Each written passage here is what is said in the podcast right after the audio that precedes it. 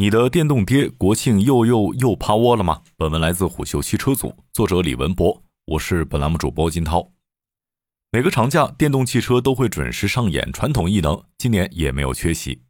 今年国庆假期刚开始，一位尊贵的特斯拉车主就分享了他返乡的故事：从深圳开特斯拉回湖南永州老家，全程五百公里，表显续航四百三十五公里。途中遇到大堵车，下不了高速，充不上电，车辆瞬间失去了动力，只能滑行，屏幕强制关机，最终只能花两千元叫自费拖车。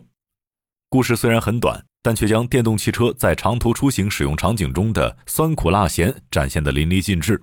然而，人类开车返乡的悲欢并不相通。油车用户只觉得电车用户心大，活该，死要面子；电车用户只觉得油车用户不会规划，不爱地球。虽然这位电动车用户的归途全程戏剧效果拉满，但毕竟是个例。更具普适意义的场景是和朋友一起开车回老家，在行驶距离和堵车情况相同的前提下，油车花费十小时，电车花费近四十小时，时间主要浪费在车辆充电和服务区充电排队这两件事上。去年国庆期间，央视财经就报道过类似的事件：一位电动车主在高速公路服务区充电，单排队就用了四个小时。一二十台新能源车在等四个充电桩，还发生过车主堵车害怕没电不敢吹空调，差点冻僵，为抢充电桩大打出手等世纪名场面。其实，为了不耽误你，或者说不耽误你太多时间开电动车回老家，国家和车企都操碎了心。根据公开数字，二零二一年中国城市充电基础设施保有量从二零二零年的一百六十七点二万台增加到二百六十一点七万台，同比增幅超过百分之五十六。新能源汽车保有量从二零二零年的四百九十二万辆增长到七百八十四万辆，车桩比在三附近徘徊。充电基础设施的发展脚步跟上了电动汽车规模化的步伐。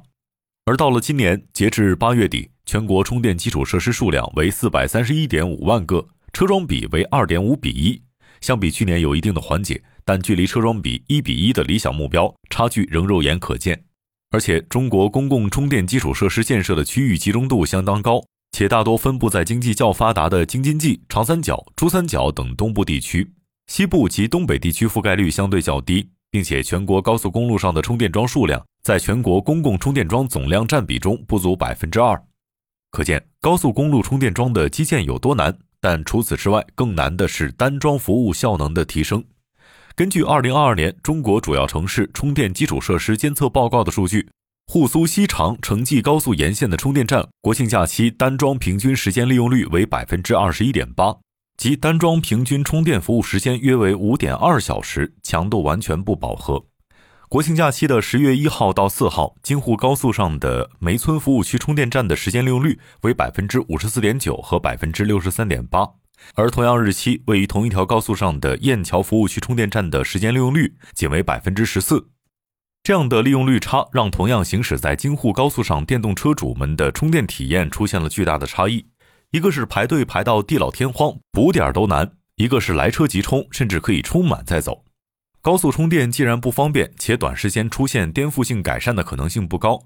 车企为什么不多推出一些超长续航的新车，通过减少补能频次来提升长途行驶的体验呢？答案是车企已经挺努力的了。要知道，在2017年，纯电车的续航很少有超过400公里的，而在去年已经突破了600公里的限制，现在甚至是一千公里也不稀奇。在懂车帝进行的零下20度冬季极限测试中，有四款车型续航里程突破或者接近300公里。三十四款测试车型中，续航超过二百一十公里的车型为二十三款，占比百分之六十八。转换成实际驾驶场景，续航最长的车型可在严寒气候条件下，从北京出发可以一口气不停地开到石家庄。而在五十度的夏季极限测试中，三十一款纯电车的平均续航成功率达百分之六十六，常规天气是百分之七十四，极寒天气是百分之四十七。其中续航最长的有五百一十公里，最短的也有四百公里。综合下来，现售主流纯电车的冬季平均续航接近三百公里，夏季超过四百公里。相邻城市间的出行不成问题，八百到一千公里的长途出行，一次最多两次的补能也基本可以覆盖。抛开假期高峰充电排队不谈，电动车的长途体验已经可以和燃油车打个平手了。因此，在体验上的优化改变了纯电车的社会面认知。虽然抱怨之声依然存在，但过去漫山遍野、蒙眼狂喷的阵仗已经不复存在，理性的讨论开始占领高地了。或许是纯电车高速出行的讨论点过于单一，社会面主动将注意力转移到了对插电式混动这项技术的关注上。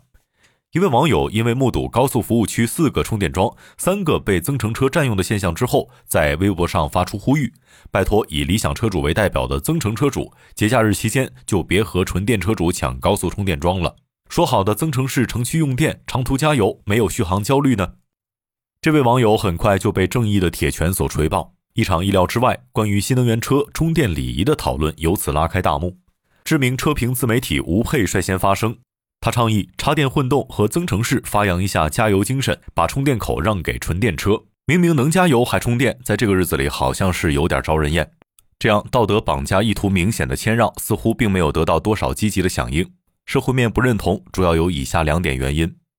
第一，服务区充电桩属于公共资源，所有新能源车都享有该项公共服务的权利，应该遵循平等使用、先到先得的原则。第二，插电式混动可以充电，也可以加油，但目前电价便宜，油价贵，插电式混动让渡充电资源给纯电车，后者没有补齐差价。那么有没有办法让稀缺的节假日充电资源实现效能最大化呢？有，多上点调控手段就完事儿了。最简单直接的做法是将节假日期间的高速充电桩补能上限控制在百分之八十，这是绝大部分新能源车充电效率的最高的区间。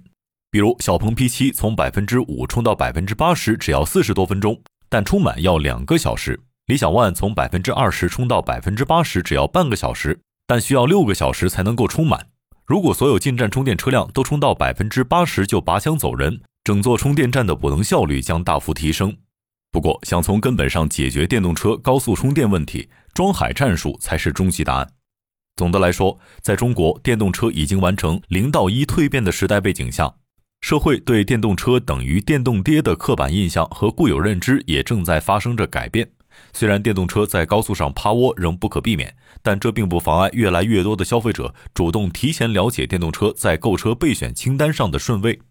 一年中频次有限的长途出行中碰到问题产生的怨气，大部分都可以被纯电车日常通勤中省钱、安静、智能的体验所化解。开电动车跑长途前，不妨先试着与自己和解。如果实在和解不了，咱还可以试试错峰出行嘛。商业洞听是虎嗅推出的一档音频节目，精选虎嗅耐听的文章，分享有洞见的商业故事。我们下期见。